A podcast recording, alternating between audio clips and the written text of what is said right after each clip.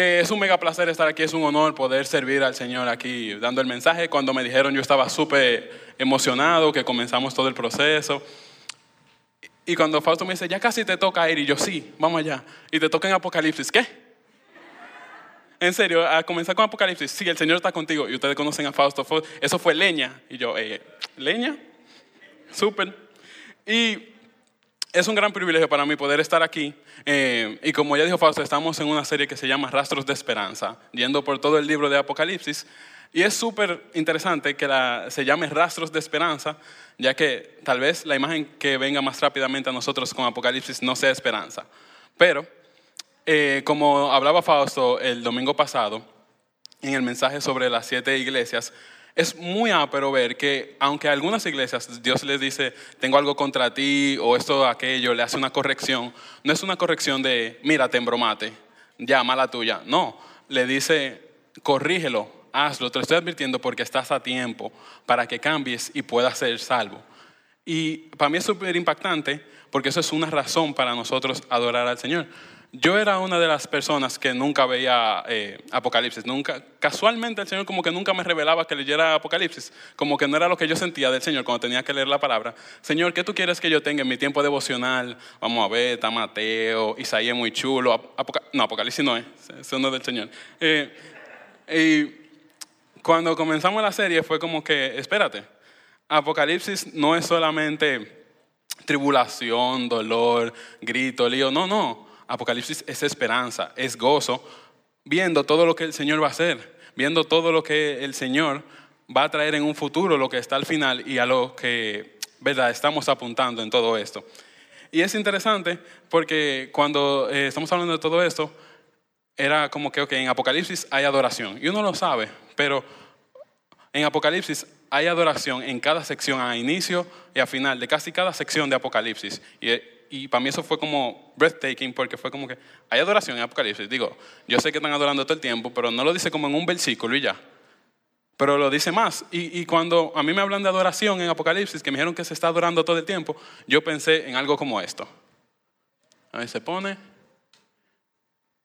¿Está prendido aquí?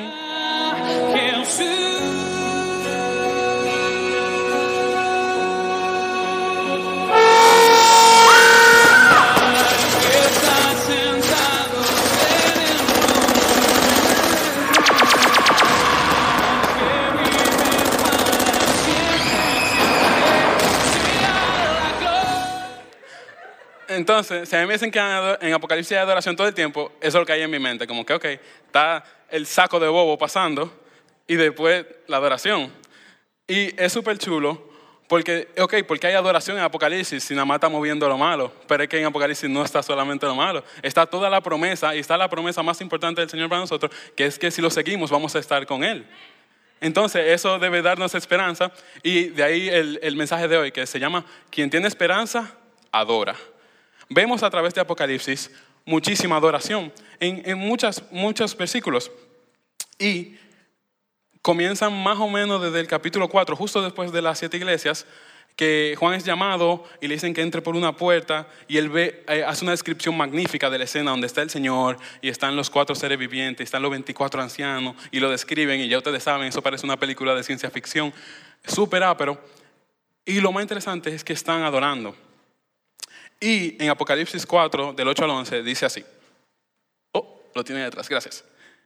Día tras día y noche tras noche repiten continuamente, Santo, Santo, Santo es el Señor Dios, el Todopoderoso, el que siempre fue, que es y que aún está por venir.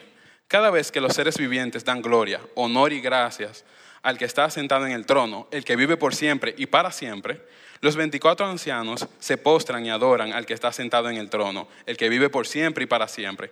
Ponen y ponen sus coronas delante del trono, diciendo, tú eres digno, oh Señor nuestro Dios, de recibir honor y gloria y poder, pues tú creaste todas las cosas y existe porque tú las creaste según tu voluntad. Y es superar, pero que eso está ahí, porque es dándole gloria al Señor en medio de todo lo que está pasando y lo que todavía no ha pasado en el libro, por lo menos ellos en cada momento están adorando. Y lo podemos ver en muchas citas más, aquí hay algunas, gracias, que hay adoración continua. Viene la parte del rollo y el cordero en Apocalipsis 5.1 y de una vez que eso acaba, hay adoración en Apocalipsis 5.11 al 14. Después van los sellos, hay adoración, se acaban, hay adoración, vienen las trompetas, hay adoración. Y ustedes saben, toda la trompeta y los sellos, todo eso es lío. Y la plaga ni hay que decir que es lío. O sea, están pasando cosas que tú dices, eh, yo no quiero vivir ni eso, ni eso, ni eso, eso menos. Y en todo eso hay gente que está dando honra y gloria al Señor. Porque no están viendo lo que está pasando, sino lo que va a pasar después. La esperanza está puesta en lo que el Señor va a hacer al final de todo eso. Y así yo creo que es algo que tenemos que emplear en nuestra vida, que hay muchas veces problemas, hay situaciones que son como, como la bomba y los disparos que oíamos ahorita, suenan, suenan duro, y a veces uno se olvida del sonido que está de fondo, de adorar al Señor.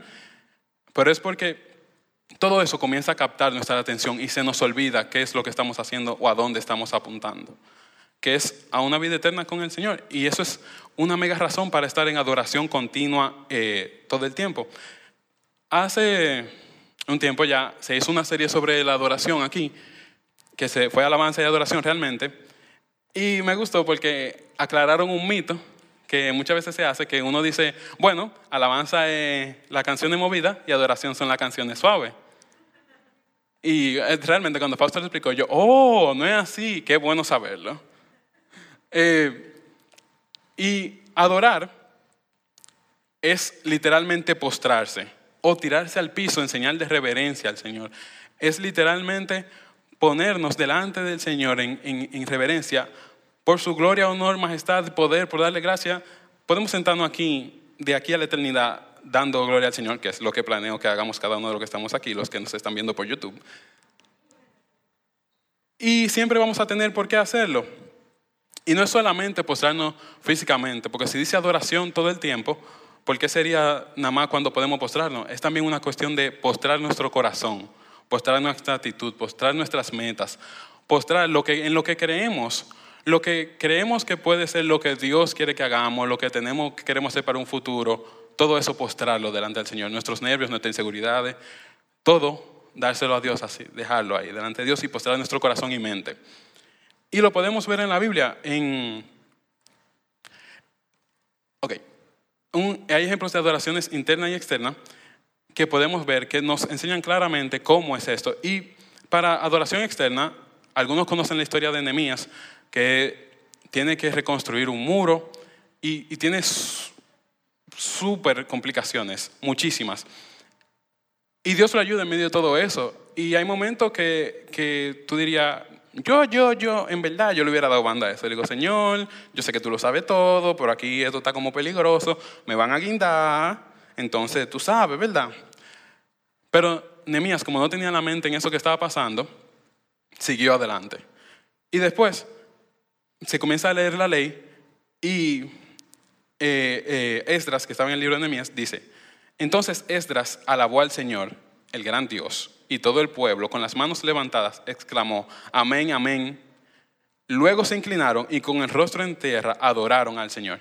Casi siempre que se habla de adoración en la Biblia, se ve la inclinación, se ve que una persona se postra, se ve que pone la cabeza contra el piso, en señal de adoración y reverencia al Señor.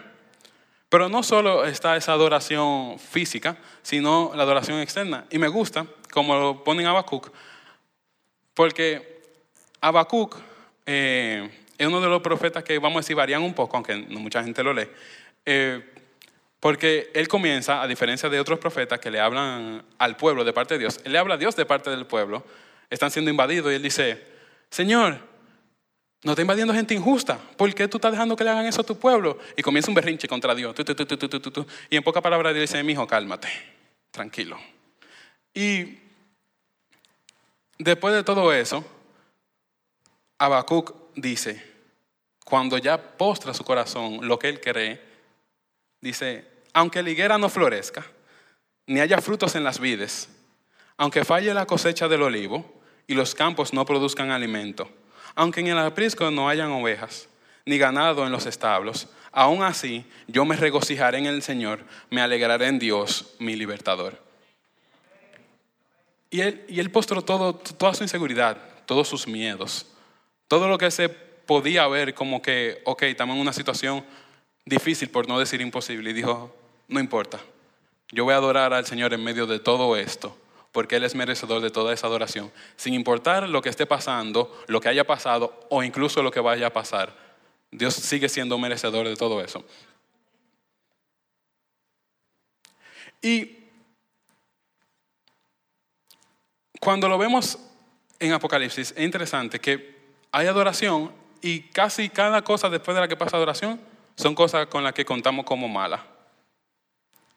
Y tú dices, ¿hay que adorar a Dios en lo malo? Sí. Y pase lo que pase y venga lo que venga, tenemos que tener eso puesto en nuestra mente siempre. No puede ser algo que simplemente hagamos como rutina. La adoración tiene que ser nuestro estilo de vida. Tiene que convertirse en algo que hacemos constantemente, día y noche. Estemos donde estemos, estemos en el trabajo, estemos viendo una película. La adoración debe ser algo constante en nosotros en todo tiempo. Y razones hay para eso un montón. Y quiero que hagamos un ejercicio de un minuto. Esto va a ser una pregunta retórica, no la tienen que responder, pero tienen que, que pensar cada cosa buena que a ustedes les pueda venir a la mente que Dios haya hecho por ustedes. Un momentico, lo que le haya pasado bueno que Dios lo haya hecho por ustedes.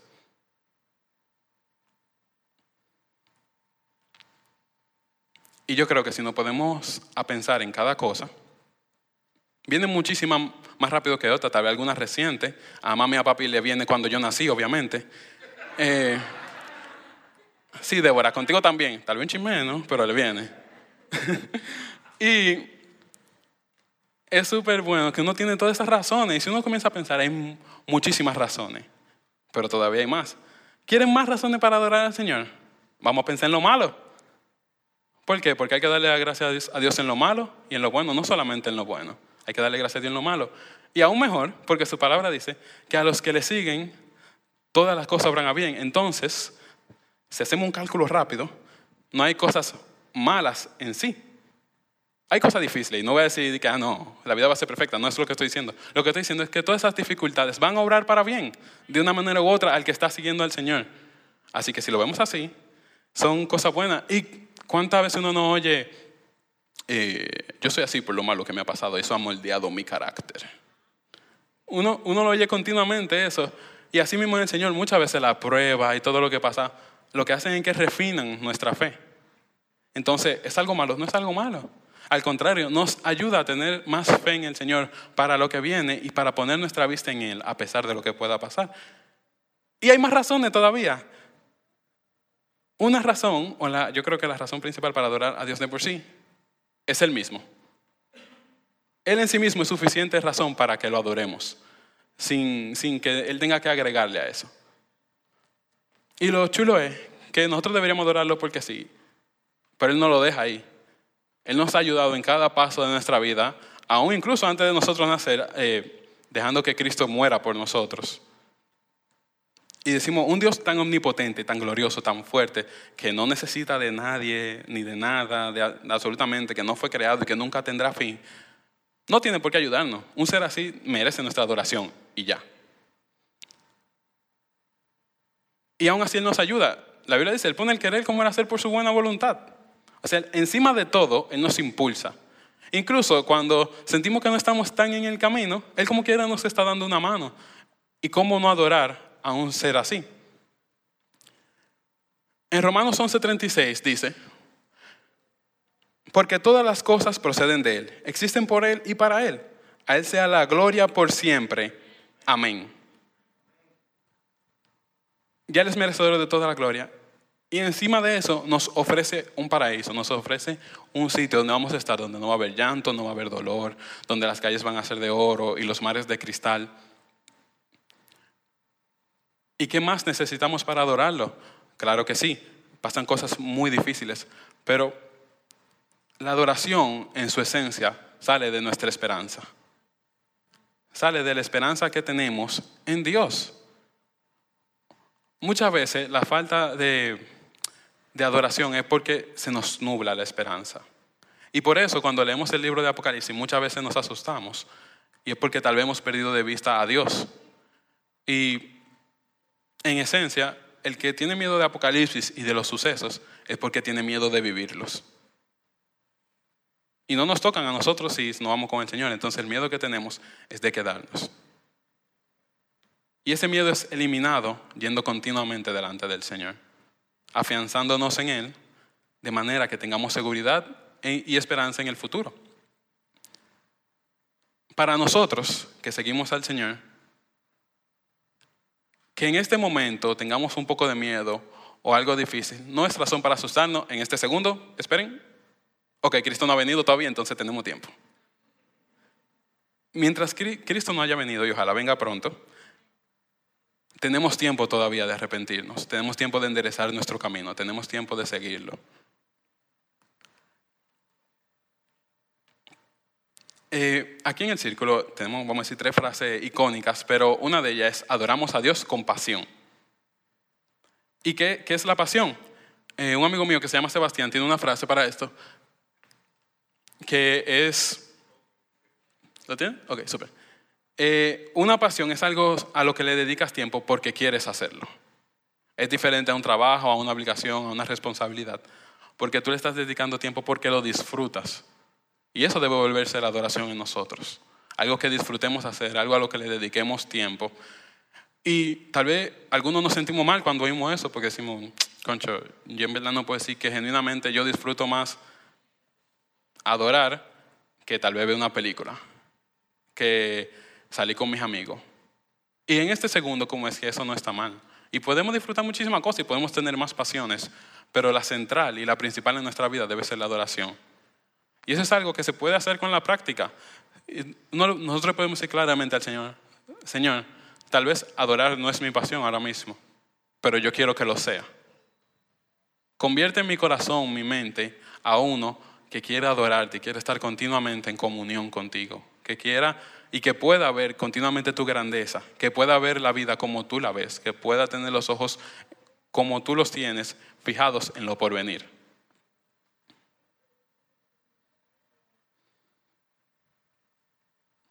Cada cosa que hacemos debería reflejar al Señor en adoración de una manera u otra. Por eso la palabra dice, todo lo que hagamos, hagámoslo como para Dios.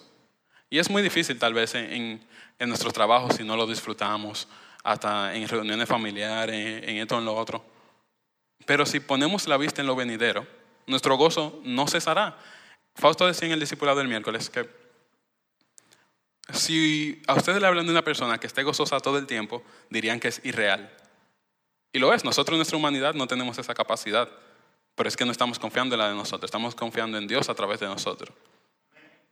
Que su gozo sea continuo en nosotros en todo momento, por esa esperanza. Esa adoración debe salir de nosotros viendo, hasta viendo lo malo que pasa. Porque decimos, ok, está pasando todo esto malo, ¿por cuánto tiempo va a pasar? ¿80, 90, 100 años? ¿Y qué, comparación tiene eso con la eternidad? Hay una frase que dice J. Bill en Revelation, tiene un comentario sobre Apocalipsis súper extenso, que lo detalla, si alguien quiere estudiar Apocalipsis lo recomiendo. Y él dice, el pueblo de Dios debe recordar que Dios no está orquestando la historia para engrandecerlos, sino para engrandecer y glorificar su nombre. Y es súper chulo que uno sepa eso porque eso significa algo, que Dios tiene el control. No quiero que no vayamos porque Dios micromaneja todo porque no lo hace, así que no se vayan por la tangente, quédense aquí. Lo que quiero decir con esto es que, así como podemos ver la historia global, podemos ver la historia de nuestra vida.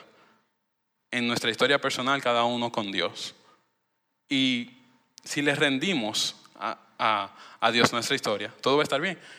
Mucha gente y es una frase que anda a celebrar ahora mismo, tú eres el dueño de tu propia historia, tú puedes hacer lo que tú quieras. Sí, sí, sí, yo no quiero ser dueño de mi propia historia, con todo lo que yo meto la pata, eso va a salir mal. Entonces, déjame mejor darle mi historia al Señor y que sea Él que la escriba. Y así no importa lo que pase, no importan las altas, las bajas en la historia, lo que viene, lo que va. Yo sé que el final va a ser bueno no solo bueno, va a ser el mejor final posible. Porque Dios no quiere nada malo para nosotros, nada, ni un ching.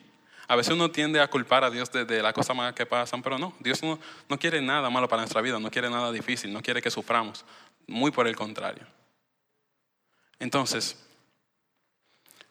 si ponemos nuestros ojos en el autor y consumador de la fe, en quien tiene el poder para abrir los sellos y tiene control sobre todas estas plagas, sobre todas las cosas que pasan, los fuegos artificiales, el bobo y todo lo que hay por ahí, vamos a tener esperanza. Porque muchas veces esa desesperanza viene de lo frágil que nos vemos y obviamente toda esta pandemia nos ha ayudado a ver que cualquier plan que tengamos, cualquier seguridad que pensemos tener, es súper frágil y se desbarata con nada. Pero aún en medio de todo eso, nuestra adoración no debe menguar, no debe bajar, no debe ser menos, al contrario, debería ser más.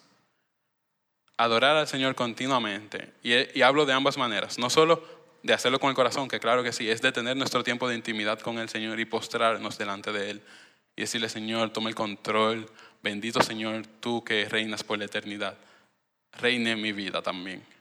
Ayúdame a ver las cosas como tú las ves. No las estoy viendo, eh, lo estoy viendo como el libro de Apocalipsis, estoy viendo un caos y me estoy olvidando de toda la adoración. Cambia mis ojos, cambia mi enfoque. Que eso que estoy viendo no sea lo que se mantenga fuerte en mi mente y en mi corazón.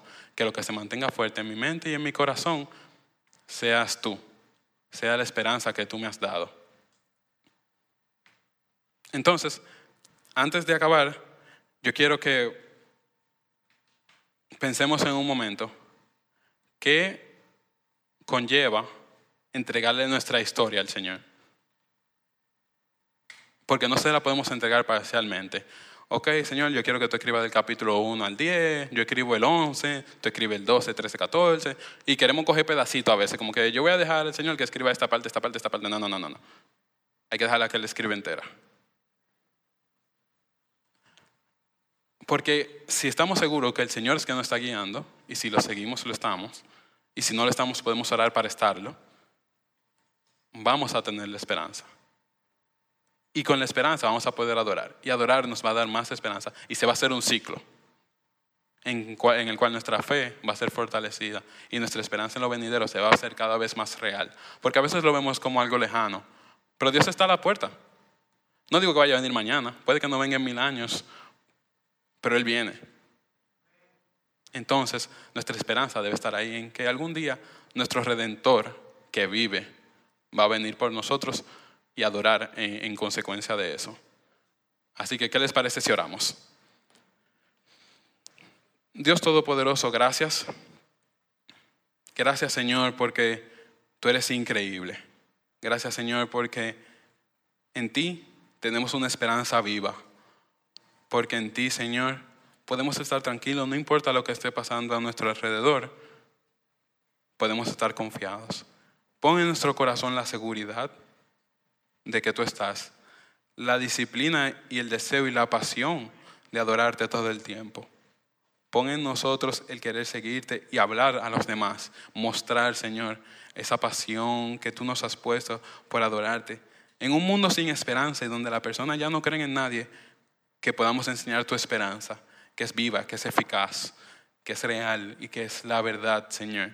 Que podamos enseñar eso a cada persona y obviamente tenerlo nosotros interno también. Que no importa lo que venga o cómo nos quiera sacudir el mundo, las explosiones, las bestias, lo que venga, que nuestros ojos no estén puestos en los fuegos artificiales, que estén puestos en lo que va después. Que no nos dejemos llevar de las distracciones. Van a haber cosas difíciles, sí, pero que perduremos en la esperanza que tenemos en ti, Dios Todopoderoso, de que algún día estaremos reinando junto contigo allá y no habrá más dolor, no habrá más llanto, sino que te adoraremos perpetuamente con gozo inacabable en nuestros corazones, Señor, porque estamos contigo. En el nombre de Jesús, amén. Que Dios le bendiga.